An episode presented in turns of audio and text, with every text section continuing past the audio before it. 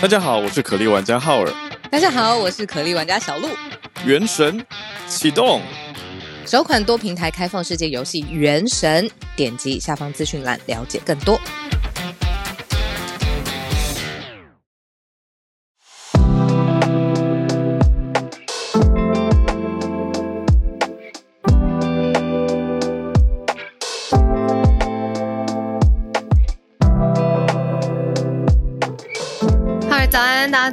欢迎大家加入今天十二月十六号星期五的全球串联早安新闻。大家早，早安早安，星期五了，一个礼拜就这样来到尾声，而且没错，寒流实在是很冷，而且今天超超可爱的。今天我们家狗狗现在就在我的脚边，然后缩着，嗯、然后它身体蛮暖的。它有发挥暖炉的功能吗？有稍微的，稍微的，然后它的那个毛因为很漂亮，然后有点岔出它现在穿的衣服，我觉得超级可爱。我现在就看着它，就是蜷缩在，因为因为怕它冷呢，所以很可爱。是它的暖炉，它也是你的暖炉，互相互相必须的。而且它今天早上超好笑，我在准备的时候，它就在我旁边，然后它一直在追它自己的尾巴，然后所以就呈现一个原地。疯狂转圈的状态，然后我就看他，我就在想说，这时候狗到底在想什么？就他知道那是他自己的尾巴吗？然后在想说，我们人类社会是不是也是这样？你有看过一个那个小老鼠，然后它在那个一个很像摩天缩小版的摩天轮里面往前爬，然后一直爬，一直爬，一直爬，然后就很多心理学家说，这就是你看人类现代生活的写照，这样子。这个太突然了，突然这个太突然了。哲学的早晨，对哲学的早，对，有一点这样子。然后我我关心一下我的搭档的心情。我觉得，哎，昨天谢谢所有朋友的、嗯、的讯息，因为昨天一整天，哎，我们昨天一整天做很多事情，哎，然后嗯，到很多很多不同的地方的同时，有空档我就收到大家的讯息。嗯嗯嗯、我觉得，嗯，很谢谢大家。然后跟我觉得。我想说一件事情，就是节目的重点啊，其实是我们讲的资讯内容啦。我觉得昨天有一点点可惜，是分享的那一题的历史意义，其实我觉得是有的。嗯、然后那个过程，嗯，我也很很很兴奋。那，嗯嗯、对啊，那剩下的事情，所有的正面的，然后或者是指正的，我都收到了。我还是想谢谢大家。嗯，我帮我也要稍微稍微讲一下一个背景，我觉得是偏向我们团队行政端的我自己的问题啦。就是在从前天前天我们来宾非常的多，所以那天我有私讯叶老师，然后跟老师说，哎，希望老师可以改到礼拜四或者五再来跟大家分享资讯。可是我没有跟小鹿讲到，那刚好叶老师选到的题目就是核融合的这个突破，所以我觉得那个感受上。就是老师的感受应该不会很好，然后昨天的选题我因为在移动当中嘛，所以也没有注意到这件事情，然后就等于两边没有协调到。我觉得这个都是台面上大家看不到的，可是在我就我觉得是促成节目很重要的很多因素啦。就是你看我们节目全球串联，大家这么支持，这么多分享，这么热心，对，我也是，就我跟小鹿一直都是希望大家都可以。很高兴、很开心的在这边接收跟分享资讯，那可以更新自己的知识嘛，然后跟着世界的脉动，了解很多新的事情，然后学习新的事情。可是昨天社团的气氛，就是我觉得是大家都不乐见的啦。对，所以反正啊，关心你的心情，然后也希望谢谢好伙伴。对啊，我觉得我很理解，就是每个人的。话语像我昨天的话语有影响，那影响就是大家在社团上面，不论是正面的鼓励也好，或是呃批评指教也好，我全部都看得到。那不是我一个人，就是话语有力量，其实所有的人话语都是。那我觉得社团的历史也不用在这边跟大家再重复的说明了。嗯嗯、那我我。我觉得我现在已经就是可以理解，然后也尊重大家每一个人的发言，然后只是大家也要知道自己的发言其实是有力量的，嗯，嗯，它会造成后续的反应，不论是更更多的人靠拢你这边，或是有后续涟漪的效应。但是节目本身还是非常重要的，这个是大家一起心血打拼到现在。对呀、啊，嗯，我觉得你好强哦，你听起来很淡定。我昨天，我昨天为此神经紧绷了一天，然后昨天晚上大喝酒。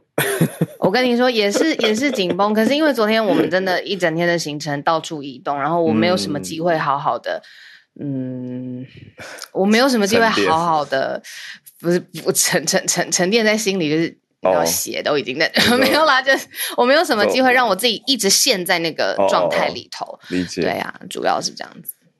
但是，对啊，所有的讯息我真的都看到了。我觉得有传讯息给我的所有的朋友，你都应该看到我的回复。这样子，我真的是很感谢你们。那新闻工作的确就是，嗯，我们应该要精益求精。这不论是我们节目到哪一天，或者是处理什么样的话题，我都应该做到的。那这个也是在提醒我的地方。对啊，谢谢大家。我是希望大家给我们再多一点包容啦，就是。这样也也有有一些听友，就是因为这个事件也浮出来很多的留言嘛。嗯、因为平常说实话，大家留言没有那么热络，可能有有事件的时候也会回顾到像之前我有讲错的一些东西。像之前，可是我觉得那个是听友有点会错的意思啦。反正当时我提到了会计跟统计，那我我我讲出了类似什么很接近之类的这种词，然后非常多学会计跟统计的听友就很不高兴。对，可是那不是我的本意。但是我觉得，就像小鹿刚刚讲的，我们都要再更谨慎、更小心一点。毕竟它就是就是有一些特，特别是牵涉到专业各个专业领域的事情的时候，那讲到专业领域的相关，那相关领域的听友就会特别敏感，然后也会特别在意一些用词。那我觉得这个是我们可以去，也许并成啊，或者是调整，更小心的。那可以呃提一点，就是说昨天 Podcast 上架，我们能做的事情包括了把所有的说法，你在不同的中国、香港、台湾的说法并成之外，那 Podcast 里面的更动，我也想请大家可以有机会去听一下。那这个其实是节目团队对于这件事情的后续的处理，我没有第一时间在上面再去跟大家你说呃互动也好，或者是留言也好，那我就觉得作品本身它自己可以反映出团队对这件事情的重视的程度。那最后我觉得可以讲一。一件事情就是说，呃，其实所有的讯息我都可以看得到。如果真的是不希望呃节目的走向或气氛偏向有点漩涡型，当下的私讯其实是可以解决的最好的方法。哎呀，我我觉得我们今天狗狗冷冷等，我呼应吗？哦，好，给它保暖一下。听到狗狗的声音很可爱。哦，我我不完全算是狗派或猫派啊，就是可爱的猫狗我都可以。我是可爱派的。对，所以小鹿他们家的狗狗感觉就是很可以。好，所以谢谢大家。你下次来看，你下次来看。好，好，欢迎来这里。对啊，总之谢谢大家。对，对，我们就对啊，这件事情希望就让它落幕告一段落，然后我们继续前进。嗯、没错。好，那我们就来整理今天的新闻盘点了。今天看到的四题呢，先从第一题，美国。的一个消息传出来开始哦，说美国计划要派官员来到台湾合作抗中，这么直接的一个消息吗？啊，是来自 n i k e 日经这边的报道。那我们待会再给大家更多细节。第二题则是，呃，中华民国台湾这边的央行呢升了半码，要跟进美国联准会。啊，美国联准会升息两码嘛，在这个礼拜稍早我们就讲到说，哎，这个礼拜看看。接着接续的，美国的联准会跟台湾这边央行都会公布新消息，所以现在最新消息是已经确认了联准会升两码，那央行这边升半码，后续代表的意义是什么？我们就再继续看。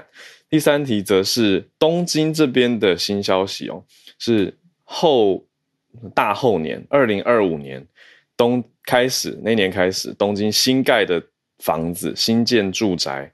都规定一定要装太阳能板，所以开始希望更走向一个永续能源的角度，永续的城市前进。最后一题算是今天礼拜五，呃，我觉得比较轻松话题一点的新闻吗？可是背后其实也是有很多的讨论空间。就是现在如果你在 Google 搜寻说香港国歌，好，虽然先先姑且不论这四个字到底是否正确，但是会出现的。结果会出现反送中的那首歌曲，那 Google 官方也对外表示说不会去改变搜寻结果。那这到底背后代表是什么意思？好，到底是它是呃科技要尊重搜寻引擎的大所谓大数据的结果呢，还是有一个资讯正确性还是政治题？好，太多看点可以来切入这个题目了。我们待会跟大家来讨论讨论。就先从美国要派什么官员来台湾，怎么合作抗中开始讲起吧。而且这个新闻到底是怎么样被放在公众视野上面的？没错，原来呢是因为有一个研究项目，呃，一个叫做编著计划的 NPO 组织——西太平洋研究项目的 Western Pacific Fellowship Project 的一个事务局长，他接受日经的采访，他就有说，如果一个时间点就是明年，呃。美国的国防授权法案年底如果通过的话，那明年年初就会开始招募人士，九月的时候就会派遣。做什么事情呢？常驻台湾，包括在政府部门工作，主要呢就是希望呃在安全保障还有经济政策的方面，强化跟台湾之间的协调沟通还有合作。最主要呢，刚才提到的这个国防预算还有国防授权法案呢，里面就有记载将会派遣政府官员到台湾，而且这个数量也已经写出来了。平均每年派驻台湾期间最长是两年，第一年呢要学习中文，第二年呢就要进入台湾的行政机关或是立法院工作。那这项官员的派就是驻台计划，等于是派到台湾来驻台的计划，会每一年每一年的实施，一年呢派十人。你看这个不仅是这个人数，然后还有两年一次的轮调，还有第一年希望先学当地的语言，然后第二年开始进入行政机关或立法院工作。这个其实是有一个清楚的框架的。那甚至呢，美军武官也是美方可能招募然后派来的对象。那他只是不能从事。在这个情报机关里面来招募，就是说来到台湾的人，他不能本身是情报人员或是专业的情报相关作业员这样子。呃，他甚至还说，十一月底跟十二月初，已经跟台湾还有立法院相关的人士派遣了协商的计划。我不知道今天 Egbert 在不在？我昨天在家里接接待 Egbert，我很开心。Egbert 常常，哎，不知道他今天人好像。啊，他有说他今天会休息晚一点，他就跟我说，今天现在在台湾其实有非常非常多，就是政界，还有尤其是国际外交关系的政界研究的学者，还有他可能有点半官方性质，但是他是一个 messenger 的角度，人现在正在台湾，然后在立法院跟还有包括了就是相关的政府官员在互相协商，那所以我会觉得这是一个非常特别的，而且框架清楚的计划。那就有美国国会相关人就表示说，哎，这个常驻台湾这件事情，它有十年的计划，一年两人，非常的罕见，因为之前都是只是几个月这样子的时间点。那最重要最重要的原因，就是因为美方认为中国现在对台湾的施压这么的强势，所以拜登政府希望在当地，也就是我们台湾在落地的这个地方，有安全保障、经济政策方面的呃。协调，而且是由这个美方派驻的人所完成的。所谓协调是说，你知道，因为大家开始会在意很多细节了，就是说，诶，是美方他单独想要多多的派驻，还是说跟台湾这边有所共识之后的结果？我觉得这个更多的消息，我们也在继续看一下。因为目前掌握到的就是日经这边的一个新报道嘛，那讲起来就是说，美国计划。现在是计划阶段，那消息已经放出来了，而且是放给日本的经济新闻这边播报出来。那是明年秋天，而是美国拜登政府跟国会传出来的消息。哦，所以目前这个我觉得还没办法知道台湾方这边的内部，因为政府还没有对外讲嘛。然后消息是来自外国媒体，日本经济新闻。嗯，我可以想象，比如说学术之间有互相派驻啊、交流的计划。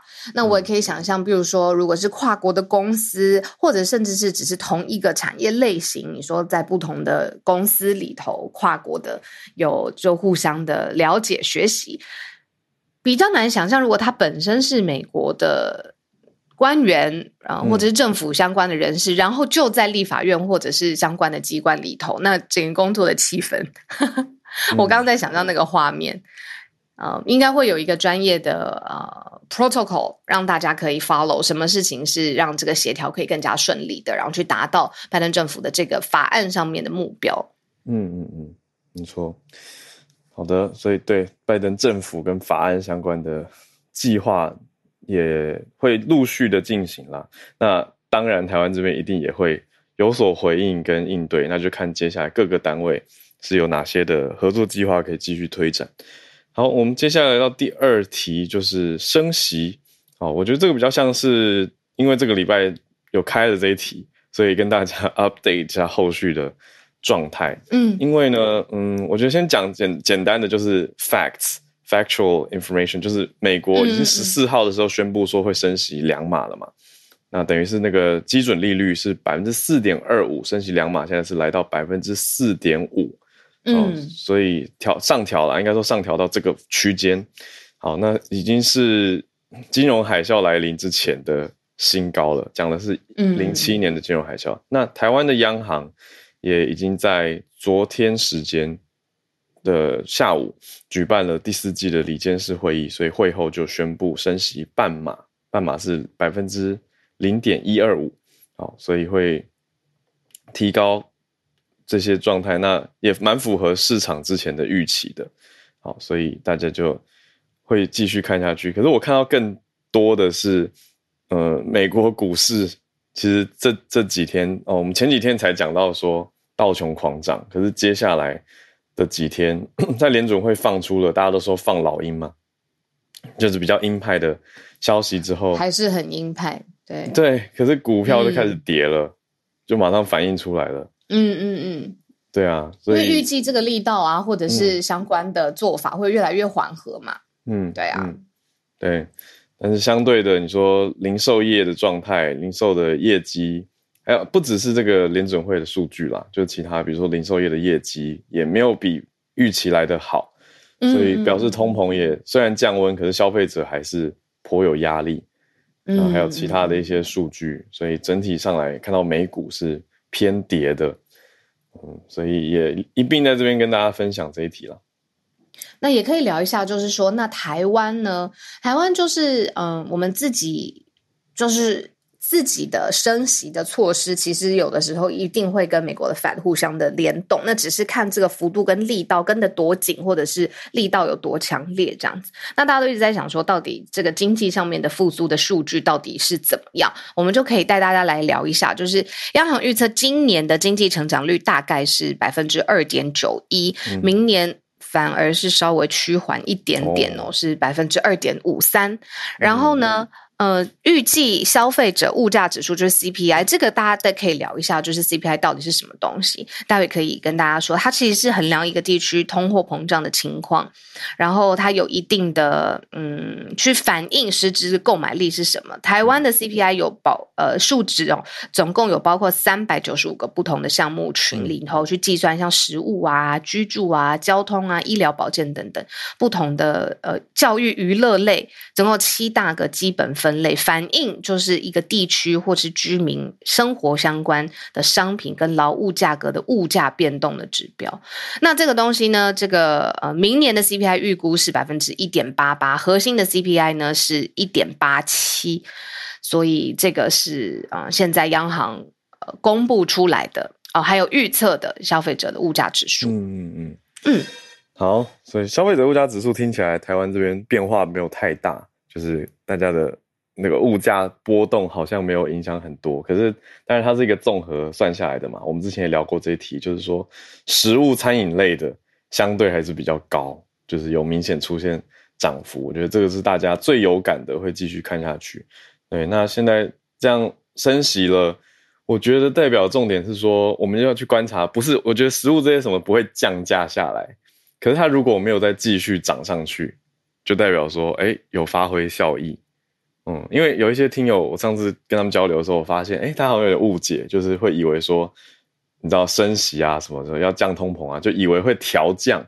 可是你应该，我们应该很久没有看到有有食物会自动自动自主降价了吧？哦，但是那个主要的点是，它不要再往上一直冲上去，就就是代表有效了。对，可是大家薪水到底有没有变薄？那个是大家自己也很有感的。好，我们就希望都往好的方向走了。对啊，那这个、嗯、这题，嗯、呃，最重要的重点就是因为 FED 我们之前已经讲过了，赵子老师也有上来，嗯、呃，各式各样的补充。那接下来就是我们自己的央行也宣布升息半嘛，是再次跟进了 FED 的决决策。嗯，好，那我们来看到第三题，在东京这边的新消息，我也要先谢谢昨天陪我一起喝的。几位听友，很久不见，今天有上来 Nobuhiro，我们的电车男奥运男，很久不见，对，还有 Apple，对，另外今天没有上线，不知道是不是喝的比较多，Megumi，Megumi 今天没有上线，对，但看到我觉得很多听友在东京或者在各个地方发展的。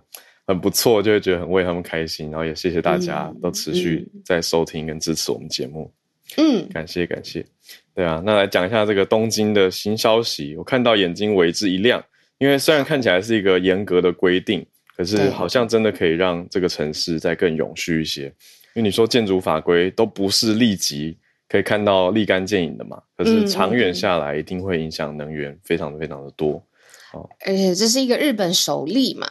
那就是日本议会推出的一个修正条例，嗯、说新建的独栋的住宅，你要强制安装太阳能板，就直接把这个新建的独栋的住宅纳入有太阳能板的装置强制的对象，这样子。那这件事情在二零二五年四月份就会正式上路了。嗯、那这个呃修正的条例的对象不是东京都的居民哦，而是去规范大型住宅营建商。五十间的业者，就包含了营建商在内的五十间的业者。那预估呢，在东京都内一年新建总共大概四万六千栋的建物当中，大概一半里面会纳入这个规范的条例当中，也就是里面必须要强制安装太阳能光电板了。嗯，对，这个我们说干净能源或是零碳经济这件事情，那日本直接首例在二零二五年这件事情，在住宅就是其中一个努力的分支。嗯，对，那当然，嗯，等于看下来会觉得说，哇，这个是不是有助于实现二零三零年温室气体排放量减半啊的这个所谓碳排减半的目标？但我也在思考一个很实际的，就是因为在这几天在东京，感觉，哎，这边日照的确是还蛮多的，所以这个太阳能效益也会不错。可是我马上就想到自己老家台北，整天在下雨。对，所以你说东京这个政策可以参考，可是是不是可以直接挪用，似乎没有办法啦。对，可是看到的是，二零二五年四月就要正式在东京这边上路了，所以是东京都的议会在东京时间昨天宣布修正通过的相关条例。那我们就继续看看，哎，二五年之后开始的东京房子有没有办法大幅的或有效的。去提升能源的效率，而且帮助碳排减半的目标。但是我觉得各个国家其实也不止东京，然后我们昨天讲到美国，然后其实自己台湾都有那个碳排的足迹，还有温室气体的排排放量相关的呃规定。那其实都是跟自己比啦，就是说跟过去的，就是过去同年十年来说，是不是可以减少一半，或者是呃呃达到一个。自己定下来的目标，你记不记得我们在做专题的时候，我有问说，诶，那等于是这个各国的目标是自己定的，呃，比如说要维持降低就百分之二十五，或者是前期的排放量的一半，其实是各国自己的目标。然后当时我们受访的嘉宾就说，对，其实这个是也要衡量，就是说，呃，企业配合的状况跟经济发展的一个互相的权衡。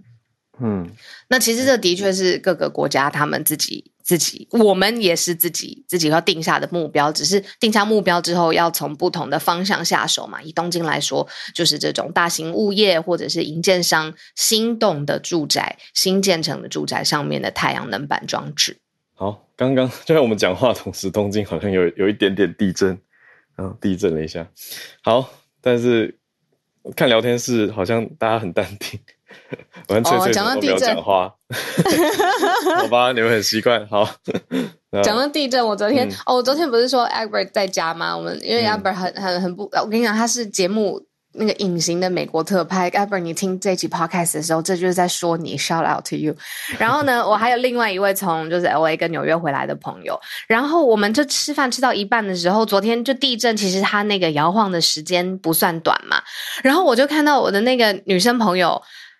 他一直看着窗外不讲话，然后我后来就在想说，怎么回事？为什么忽然之间不说话了呢？我们已经说这是地震了，然后大家应该就回去谈笑风生，就或者是来关心一下状况。他突然间非常凝视着远方，然后好像感觉在感受这一切，你知道吗？他后来整件事情才结束之后，他才慢慢的转过来说：“这是我人生第一次体验到地震。”啊，对他，他他一直常住在纽约跟 LA，然后他虽然是台湾人，他就是呃每年这个时候回来跟家人相聚这样子，然后刚好我就抓住他一两个小时。没错，他在理解，他在用他的全心 全意来理解。对，这是没错，没错，没错。什么左右啊、上下呀、啊，这个震震震地震对他身体上面产生的感知上面的变化，这样，他在用心感觉，然后也在看着窗外的各个建物。对，这感觉完全可以写成一篇散文。人生第一次体会，人生第一次，因为我这个女生朋友她是一个姐姐，她年纪也比我大了。嗯、那那她是等于是真的是第一次经历这样的状况，她她不是慌张，她就像你讲的一样，她在全心全意沉入沉浸式的体验。嗯，这样子对啊。然后我就跟他讲，就说就是也也不能这么沉浸，因为有的时候地震安全对不对？对啊，你要注意你的警戒的安全这样子。然后就说哦，对，就感觉他在学习这方面的新的知识。嗯、对呀、啊。哇，这个也是一种台日串联嘛。好，那我们讲到今天最后一题了，是在 Google 搜寻香港国歌会出现反送中的歌曲吗？呃，已经有听友说，是不是给结果已经又改变了？好，那 Google 这边的消息是什么呢？Google 他们是说不会去改搜寻结果，他们的意思是因为搜寻引擎它是用一个。嗯，他的回应是说，每天 Google 都在处理数十亿个关键字，所以有自己的排名系统，会自动显示高品质有用的资讯，所以不会去人为操作网络的自然排名。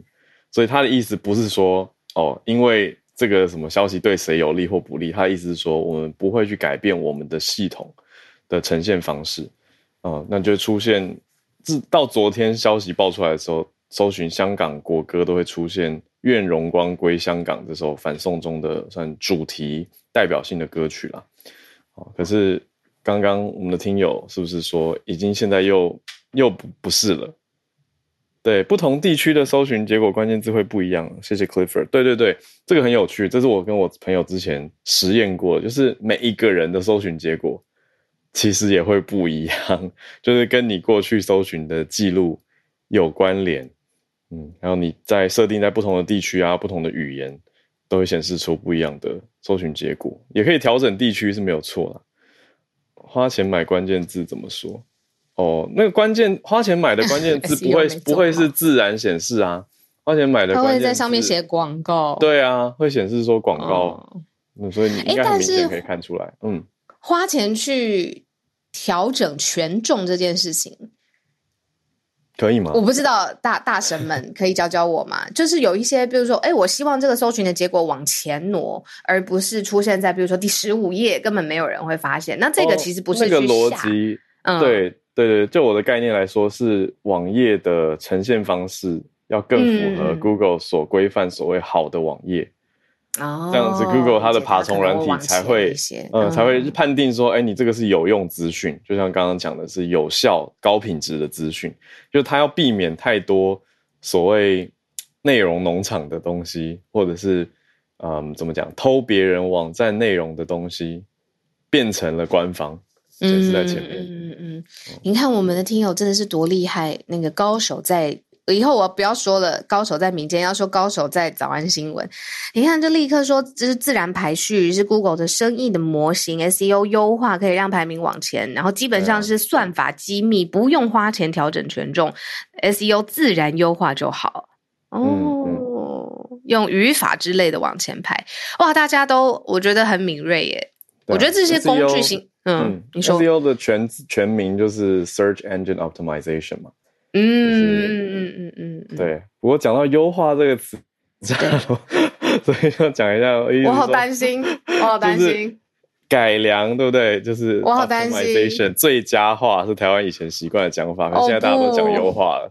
对，我心又死了一半了。但总之，总之，就是我们就讲 SEO 好了。好，SEO SEO，以后全部说英文，然后又会有人说，为什么这个节目主持人中英文讲英文？难过？难道一个语言对你来说还不够吗？这样，哎，好了，我跟你说，我们在讲什么？嗯，我已经改变很多了。节目刚开始的时候发生这种事情，我说夺命连环 call 好哎，大概有五通电话以上，说怎么办？怎么办？我们回什么？怎么办啊？明天怎么办啊？然后就是直接把头埋进 whatever 我现在有的枕头或桌子底下，这样子会觉得非常的纠结。那昨天一整天，我知道浩尔在旅行，然后有自己的行程。然后我昨天真的是在非常多点不同的移动，然后我就心里自己默默的沉沉甸甸着，这样子甸甸的。对，好，这个 SEO 刚才说是最佳化的，对对对，没错。总之呢，会还是会出现愿荣光归香港，有的人就会出现义勇军进行曲。好，是我们目前的结论。嗯，那 Google 就是说，嗯，没有啊，我没有要要去调整的。可是我觉得这个也很值得大家去思考啊，就是，诶，那到底什么叫做正确事实资讯？是不是自己的判断就更重要了，嗯、而不是说啊，Google 搜寻结果就代表事实正确吗？我觉得，嗯嗯嗯嗯嗯，不是哦，就是大家自己的判断是非常重要的。嗯，好，那进到全球串联的时间，现在是三十三分啊，好，看到热血举手的来自秘鲁的。听友那一天小鹿不在，所以小鹿不知道我们有多了一位听友从秘鲁跟我们串联了。那是我太兴奋了，嗯，是我觉得是一段佳话。为什么呢？是因为他的姐姐就是我们长期的听友，嗯、然后这 Diego 是弟弟嘛，他回台湾的时候呢，姐姐就大推我们节目给他。Diego 对，那 Diego 才回到秘鲁，所以后续跟我们再分享一些我们比较不熟悉的秘鲁这边的消息。那南美也是他的守备范围。对，Diego 早安，早，Hola 早安，Hola 早安。哦，oh, 我看到你的 IG 上面的照片非常的好看，身材非常厉害。因为我在刚在点那个他的认识他，然后结果我就先把 IG 先看起来，追起来。今天要跟我们分享什么样的新闻？今天大概就是一整周，就是从上周吧，总统被罢罢免之后，罢黜之后。嗯一连串很多省份就开始暴动，那很多人就上街抗议，要威胁要把国会关掉，然后，诶，重新举行选举。嗯，那除此之外呢，也是有要求，就是要释放前总统。所以这些是支持前总统的势力，主要在在抗争吗？可以这样说吗？对，主要是南方的省份，都是一些就是呃，就是非都市区的。那都是属于比较草根性的那种的，那就是砸各地的司法部啊、警察局啊，有的甚至就是比较过火一点，就是直接把商家，就是跟一般没有相关的一些路人的一些店家去砸，然后去搜刮这样子。啊，可是你讲的是在各个地方还是首都的街头？几乎各个地方的市中心，然后有些呃，他们就是有零星的会去一些，比如说像。呃，牛奶牛奶厂啊，或者是一些工厂啊，去搜刮啊，那个那个就跟政府没有关系，但他们就是泄愤嘛。那以当地你你在这边久居的感受，这是很罕见的情况吗？这应该算是，嗯，常常都有抗议，但这次算是蛮蛮严重的，就是大家就希望能够就是重新选，就是赶快提前选举，提前选出新总统，然后嗯嗯，现现任的这个总统是就是不承认他。那反反反过来，很有趣的是，就是现在国外的有四个国家，诶，Colombia、Mexico 跟 Bolivia，还有阿根廷这四个拉丁美洲国家的总统共同发表声明，就是支持我们的就是前总统。诶，有点像是就是跟我们的政府唱反调。诶，对啊。那我们的政府就派就是当地的大使们要去询问，到底是。到底是怎么样？就是有点是在指控这些这四个国家是干预我们国家内政这样子。哇，所以政局有点不太妥，不太稳稳稳固这样。嗯，感觉蛮……那那实际在街头，你这几天会避免上街吗？还是说街头的那个乱是特定区域的乱？那非商业区就还好？就看就是就是通常他们闹事的地方就不用去了，因为那边就是催泪瓦斯，嗯、警察跟军队跟他们交接的地方嘛。然后。这边国防部就宣布，就是要解要要戒严，要宵禁，但是又没有说，但是一直改来改去，一下说是有晚上而已，一下又说又没有，是全天的。然后总之现在就是可以出来的，就是正常的一些营业都是可以的，但是呃很多一些嗯，比如说一些重要的地方就是不能够进去，比如说市政府啊、总统府啊，那附近是绝对不可以，任闲杂人都可以不不能不能过去的。嗯嗯。然后有些抗议者甚至就是封路嘛，就把主要干主要干干道啊、公路通通封起来，这样就以以示抗议这样子。机也是，然后有几个就是跑到像 Cusco 啊或者 Arequipa 这几个省的机场、国际机场。哦，那个是地名对吗？当地的地名的机场，啊、然后让飞机不能起飞。很多国内游客啊，或者是国外的旅旅客，全部都是滞留在那边，因为飞机没办法飞，他们在就直接在飞机跑道上面就是抗议这样子，然后烧东西啊、砸东西这样。哇！所以外省份的情况比较严重，然后有几个抗议的已经就是有死了，大概十十个左右的人吧。这么严重哇！所以现在政府就不得不，就是宣布，可能十二月吧，我们在圣诞节前过后就是要举行选举。嗯嗯嗯，哇！可是离圣诞节其实还有一个多礼拜的时间呢、啊。你应该说你，你你看这个消息，政府发出来消息之后，你觉得这个抗议声浪会稍微比较衰退吗？还是可能会继续吵到选举前？应该。应该就达成了，就是抗议民众的要求嘛，就是要提前选举嘛。嗯，那只不过最后结最后的，就是整个问题的根源还是没有解决嘛，就是我们还是会再选出一堆就是贪污的国会议员跟没有用的行政的，就是总统啊等等的。嗯，所以又会再再来一次，就是他就是立法机关去罢免行政机关，然后行政机关又去重新再来一次这样子，所以就辞职问题没有改善了，然后再就这样子。嗯。嗯嗯，哇，好，谢谢 Diego，让我们再更多知道秘鲁的消息。嗯，聊天室有朋友在问说，是不是有承诺接下来两年会再办一次新的总理的选举啊？这个我刚刚刚看看到聊天室的朋友在问说，嗯，是不是接下来很快就会有新的选举来变化？这是真的吗？我我听到新闻好像就只有就是目前是不是一月就是十二月，就是要赶快。快快速的，就是平息众怒这样子。不过，嗯嗯，不太不太可能会拖，因为再拖下去，嗯，就对大家都不好。因为现在很多商家就是会关，他一把东西摆出来，大家去抢他的东西，然后机场啊、客运啊，那完全不能够行驶。听起来是还很长远的一段路，就不是三天、三天、两天就可以结束的事情。那就希望。一切往好的方向发展。谢谢 Diego 今天的串联分享。嗯，谢谢哦，谢谢谢谢。Yes，那我们再往北美连线，看到南加州的 Charlotte。Charlotte 早安，Hello，小鹿早安，哈尔早安。呀，我的这个 bio 的这个照片呢，其实是一个。就是这种半身的这个这叫什么人像？嗯，那今天的新闻就是关跟与跟这个有关哦。这个是摆在美国的国会山庄的一个呃最高法院的以前的最高法院的大法官的铜像。那昨天呢，呃，其实这个是听听友寄给我请我分享的消息啊。那昨天呢，这个呃众院哦通过法案，要把这个铜像移除。那这个呃，这个法官呢，他叫做我看一下，Roger Tanny。那 Roger Taney 其实已经 是个一八八几年的法官，就是一百多年前法官。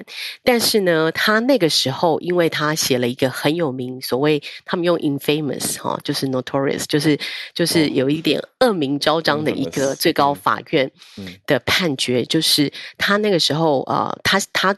他着笔的这个判决以七比二过了，就是说，嗯，美国的黑人哦，没有跟白人啊，就是 argue 或者是诉，就是说没有办法怎么讲，没有办法在诉讼当中提出质疑白人的权利啊，就是说他没有这个 grounding，就是简单讲，就是他那个时候写的判决是那个时候坚定呃肯认 slavery 的。呃，一个里里程碑，就是那个时候是一个重要的案子。也就是说，这个法官是是等于为这个呃奴隶权，就是说你拥拥有奴隶这个权利是合法的呃背书的一个法官。嗯，那他换上的是哪一个法官呢？他就是要求把这个法官的铜像 remove，然后换上呃，有一个叫做嗯 Thurgood Marshall，是美国的第一个黑人大法官。嗯呀，然后呀，这个这个这个也很有趣，就是刚好我念 NYU Law School 那一年，呃，他他每一个每一个年都有一个，就是好像就是你们这一年是叫什么 class？那除了年份以外，那我们那一年的这个 class 就是就是用这个法官纪念这个法官哦。哦那我特别查了，就是哎，这个法官也的确很特别，是他是甘乃迪提名，然后他他他那个时候呢，他反而就是呃有功于就是他 draft 了那个呃有一个非常有名的，我们其实念法院都念过的 Brown and 就是 versus Board of Education，原则上就是呃认定 segregation，就说哦黑人白人不能坐同一个公车，或者你要坐前面坐后面不能进同一个学校，这个 racial segregation。是违宪的，那这个是在他确立的，然后他也是美国的第一个黑人大法官，那所以呃，现在众议院等于说就是呃，就是通过法案，然后这个已经在参议院也通过，那下一步是要到拜登总统的桌上，如果他签了，那这会就会正式确立，那会移出这个我不知道算铜像吗？这个雕像，然后换成这个嗯。Justice Marshall 的这个啊、呃，这个人像，嗯、那这个我我个人觉得这个是美国的一种转型正义啦。那虽然就是呃，你你感感觉上其实那是一百多年前的事，可是就是一直以来就是这些议题，我觉得就像台湾这样很喧腾，然后吵吵闹闹，可是美国也是吵吵闹闹。那像刚刚听这个 Diego 在讲秘鲁，我就会觉得呀，就是这个民主的民主的。民主很不容易啦，就是他他，你可以说他有韧性，可是又 somehow 又很很脆弱。那也一直都是有这种吵吵闹闹。那可是，呃，我我我个人觉得，就是在很多时候，那个法律的嗯、呃、存在，或是法治的嗯、呃、一个基准，或者是说怎么讲，它是一个它是一个 support。如果没有一个比较能够维护的法治的一个工具的话，那。民主是非常脆弱，跟很容易被操弄，也很容易成为一种，甚至成为独裁者的工具。所以，我对那另外就是补充，这跟这个也有点相关的，就是我今天看到的新闻，就是今天有一个最新的判决，在密西根，原来有一个呃所谓呃美国国内的恐怖主义啊，他就是呃有一群人呃密谋要绑架并杀害密西根的州长，现任州长一位女性。啊呀，然后我看到也非常惊讶，所以我就想说呀，就是稍稍微讲一下，刚刚也讲到法治嘛，嗯，那就会讲到说，我我我自己觉得，就是你很多时候法律的能够呃制定的 appropriate，然后执行的确实，然后变成维持社会的最基本的这个。该怎么说？就是它的这个这个运行，有的时候就是变成说会影响这个民主制度跟人民的信任。那今天就是在密西根，呃，有三个年轻人相对年轻，他被判刑，分别被判十二年、十年跟七年。那在八月的时候，其实就有两个所谓的主谋是被判终身监禁。那因为他们其实是等于说，呃，他们有有有查出他们的计划，那他们有一个组织，有所谓的这种活动，然后要呃，就是绑架、杀害这个州长，然后可能就是做一些，比如说反抗政府的一些活动。那他用的方式是，他就告，就是他去，嗯、呃，该怎么说？嗯，找 scout。对，Scout 就是他去他他去那个埋伏还是埋伏那个、嗯、那个州长的这个 vacation home，、嗯、然后声言扬言要炸掉旁边的桥呀，然后就是有一些这样子，就是真的是相对我觉得是比较恐怖的行为。嗯、对，那对那我我觉得当然比不上刚刚就是 Diego 讲，我觉得秘鲁这样子的状况真的是呀，就是可以想象是非常的。很让人无法心安跟混乱，但是我觉得，即便是美国所谓的老牌民主国家，也不过两百多年，可是，在法治、在转型正义上，我都觉得我们还是有很多可以学习的。那作为一个，嗯，就是现在住在这边的，就是我还是台湾人，但是就是我就会觉得，也在学习认识这个美国社会的法治跟这个民主政治它的运作跟推展，这样，嗯，跟大家分享。哇，谢谢 Charlotte 这一题带来的。意义跟观察，嗯，好，那我们先继续往下连线，姐姐看起来已经换上了世界杯足球足球一粒百优姐，早安，姐姐，Hello，早安，早安，早安，早安，早安，对，今天其实我想要谢谢姐姐呢，嗯，没错，嗯、我我上次啊，就是刚好跟大家分享到说，哎，我们看完了啊，那个法国跟摩洛哥那场呃世足赛之后啊，我就联想到说，哎，当年的这个呃摩尔人，他曾经北上伊比利半岛，嗯、而且只用八年的时间就横扫了葡萄牙、西班牙这一带的势力。嗯，然后呢，就有朋友就跟我说，哎，那如果按照这个历史的话，你有没有办法继续分析？那接下来法国对那个摩洛哥谁会赢？我跟他说，因为后来法国的这个查理马特啊，就是大公相，他们的大将军带领军队在伊比啊这个伊比牛斯山脉这边打败了入侵的摩尔人，所以我猜应该法国会赢摩洛哥吧，就是一切都是开玩笑的。然后后来法国真的赢摩洛哥了，所以现在就有朋友又。进一步问我说：“那阿根廷跟法国呢？他们这两个国家历史上有没有发生过什么冲突？那最后是谁赢这样子？那抱歉哦，我只只能跟大家说，我一切都是开玩笑的。那个那个之前这种预测方式，完全就是一种巧合，那就刚好 对，刚好 借机推广历史吧。没错，就是让大家觉得，哎，其实读历史其实也蛮好玩的。对，那法国跟阿根廷因为历史上没有什么。”呃，比较大的冲突，那可能唯一有说欧洲世界跟阿根廷的战争，那是近代以来的福克兰。可是主打的两方，一边是英国，一边是阿根廷。那英国已经被淘汰掉了，所以我觉得这件事没有什么参考价值。但比较有趣的，刚好连接刚刚呃朋友分享到这个南美洲秘鲁这边的乱局哦，嗯、阿根廷其实也是一个很迷的国家。就是，呃，以前我记得有一个经济学的，呃，算是诺贝尔奖的得主吧，他就说，世界上的国家经济发展大概都有四种状态，一种状态呢就是未开发国家，那一种状态呢叫已开发国家，那再来还有两种，一个叫日本模式。然后另外一个呢，则叫阿根廷模式。那经过了一百年的时间，其实很多国家都慢慢的，包括日本也一样，都走向所谓的先进国家的行列去了。可是只有阿根廷仍然独树一帜，它还是走着自己非常神奇的一条道路。嗯，真的，真的。对，这超奇怪的，嗯、就是一百多年前，其实阿根廷超有钱，然后因为他们的自然资源多啊，然后他们的这个呃彭彭巴草原这个地方非常盛产肉类，嗯、对，所以让这个国家其实赚得盆满钵满。然后他一八七零年到一九一四年这短短的四十几年的时间里面，他每年的经济成长率是百分之六。然后，我相信应该读过经济的朋友都有读过一个法则，叫“七二法则”，就是你把一个国家的经济成长率，然后加呃跟这个七十二这两个数字相除。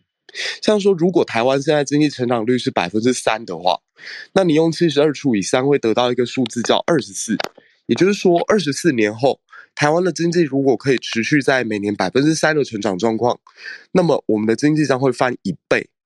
所以，如果你用七二法则来看，当年他们阿根廷在四十四年的时间里面，每年都成长百分之六。换句话说，他们在那段时间每十二年经济就会成长一倍，整个国家这是非常可怕的数字。嗯。可是，阿根廷在强大到当时哦，在欧洲只有英国，它的所得是高于阿根廷。所以，什么法国啊、德国啊、意大利啊，这些我们印象当中的强国，都输给他。可是现在的阿根廷却陷入到一个停滞的状态。然后就很多人刚好在讨论到说，哎，可能跟他们的政治混乱就有关。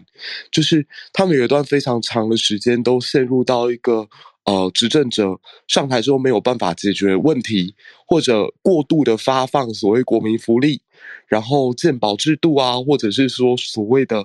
呃，过度讨好选民吧，然后就把政局搞得很混乱，然后就会有军政府叛变上来把现在的政府给赶走，然后就不断在这样的一个轮替当中一直恶性循环下去，然后一直等到贝隆将军上台的时候，贝隆将军三次当过阿根廷的总统，然后他其中一个决策应该算对阿根廷影响最为深远，就他把许多民营企业通通都变成国营化。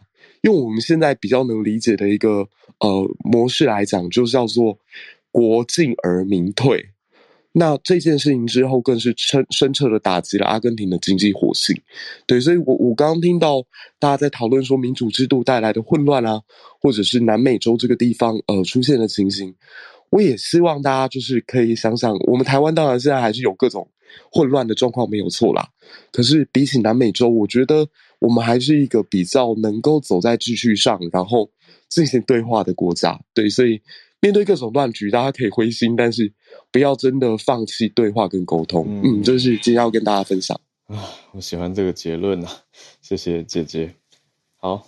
那我们回到继续对，在捷运上的应该比较可以讲。现在 OK 了吗？对，没有，刚刚打卡进公司了。哦，OK，对，谢谢。呃，就是我先补充一下，刚才提到那个呃，东京要装设太阳能板的一件事情。哦，你有观察到这个？我们台湾这边的行政院院会，它前大概十二月八号的时候通过了呃再生能源修正条例的草案，就是行政院这边先决定好版本。那其中有。呃，四个方向里面，其中有一条就是说，它叫做增订规范新建、增建及改建建物符呃符合一定条件的建物，应该在建筑屋顶建设一定容量之太阳能发电装备。那这个明定的一些施施行啊，还有规定啊，之后会再由这个行政院去作秀，就是明定公告出来。但是因为现在这个东西其实还在行政院，它还要送到立法院，然后立法院再修法通过，所以这个东西其实台湾也。是有在进行呢，呃，我们也还还也是可以关注一下它后续的一个发展。那我自己推测，大概是会先从公共建设开始做起，这样子。对，嗯嗯。好，那回到这个呃，TGA The Game Award，它其实是一个呃，算是我们呃有在打电动或者是关注电玩的人里面，它算是一个非常重要的指标。那它每一年会在年底的时候举办呢，它大概会有九十。九十 percent 的这个呃专业玩家，还有游戏媒体来，以及十 percent 的这些一般一般玩家来做投票，决定说这些奖。那今年的话，由这个知名 From Software 的这个《艾尔登法环》获得了年度最佳游呃年度游戏、最佳美术设计、最佳游戏指导以及最佳的角色扮演游戏。那另外一个，我觉得两个我觉得值得提的得奖是。呃，玩家之声就是有，主要是由玩家投票。那这个奖项是颁给了这个由中国那边制作的《原神》这款游戏。《原神》其实现在在，呃，因为它其实跨装置，从手机到 PS 四都有。嗯、那其实呃，电脑也有，对，所以它其实在全球都受到蛮大的关注。那我会觉得说，其实呃，虽然说我们有些时候并不是那么喜，可能并。对对岸并没有那么多的好感，但是我觉得作为内容开发还是值得去观察一下他们的一个发展。那另外一个我觉得有趣的是最佳的这个改编，就是由这个游戏作品去做衍生的创作，是今年是颁给了《英雄联盟奥数》，这是一部在 Netflix 上推、哦、动画。呃，对它那个时候应该蛮有名的，就是在上面的改编动画。那另外，其实我觉得呃陪榜的这个《电狱判客》（Cyberpunk 二零七七）的。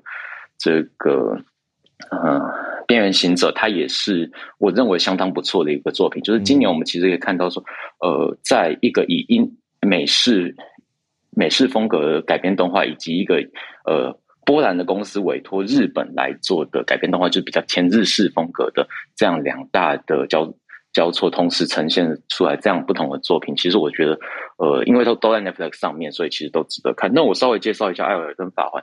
它是由 From Software 制作，那由这个乔治阿尔马丁编剧，就是我们《冰与火之歌》作者。它其实是一款、呃，这这个开放世界的，可以自由探索，然后有一个精美的、非常美术，就是它的游戏美术也是相当精美，在一个中世纪欧，就是架空的中世纪欧洲。那它的作品，我觉得它的剧情剧情算是相当丰富有趣的。那在这边我也不太爆雷。那它也是近年来 From Software。非常知名的魂游戏系列的，我认为说是一个非常新的里程碑。那对魂游戏，魂游戏是什么？那魂游戏是呃，过去 From Software 它制作的。我因为我觉得魂游戏是一个公司 From Software 他们制作的《恶魔灵魂》《黑暗灵魂》系列，然后它是在那种架空的中古时代的这个探索。那它。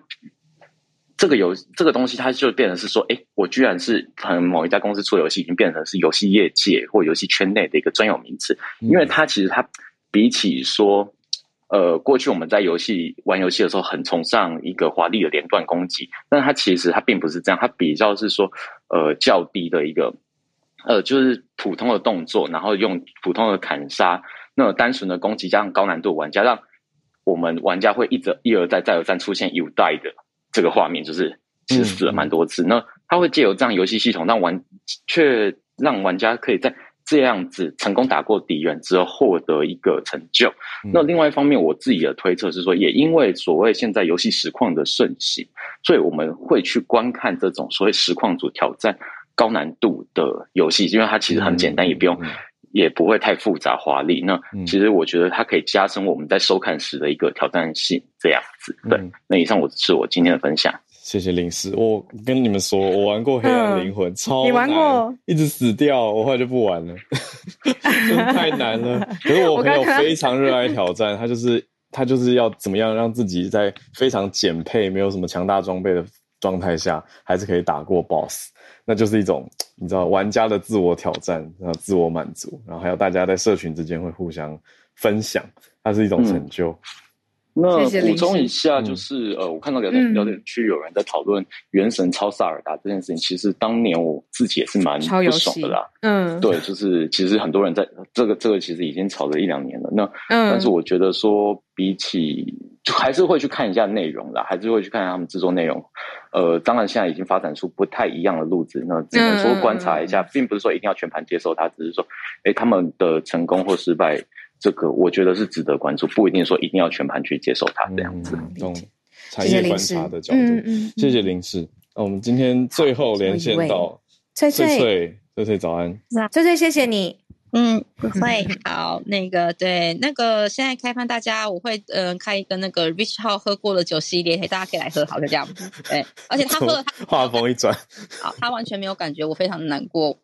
很好喝啊，我把它加。看，一万多，他这他就跟就是 Noble Hero 在一直在说话这样子。好，那因为我我要讲的东西实在是有点那个，我觉得有点硬，所以我想要就是知道星期五放松一下。好，那就是先补充一下太阳能板为什么就是东京要做这件事情，是因为他们原本是在二零零零年的时候，希望在二零三零年可以达到就是减碳就是五十 percent，但是他们在二零一九年的时候只达到零点二 percent。而且再加上东京近年来，其实就是以往东京居住的小家庭变多了，那就代表说他们的碳排量变多了。所以他们才想要做这个东西，嗯，可是，在这件事情上面呢，就是在议会质询的时候有就是提到一点，就是如果你要装这个太阳能板的话，那平均他们是说一个四千瓦的太阳能板，大概一个家庭要花到一两百万，就是这个新建的住宅的就是费用必须要增加一两百万。那当然也是有提出，那到底会不会补助这件事情？那据说是会补助啦，可是补助多少可能还要看。那另外就是呢，他们在议会答辩的时候。嗯，就是有问说，那这个费用是不是业者就一定会转嫁到就是消费者身上？因为毕竟你要花一两百万去加这个太阳能板嘛。那议会的回答也很直白，呃，我们不确定，因为这个费用很高，但是就是有可能这样。所以其实这个说法有一点不负责任，所以有一点被被抨击啦。但是他们是会提那个，对、嗯，他们会给补助。但是问题是呢，嗯、呃，听说是十年可以回收，就是这个金额，但是嗯，二十年就是在。太阳能板它可以大概使用二十年左右，它的维修费用要三十五万日币。好，那就是这是我今天补充。那我最后是要讲一下我之前有追踪的慢新闻。嗯、对，好，就是慢新闻。一分钟就结束，嗯、就是没问题。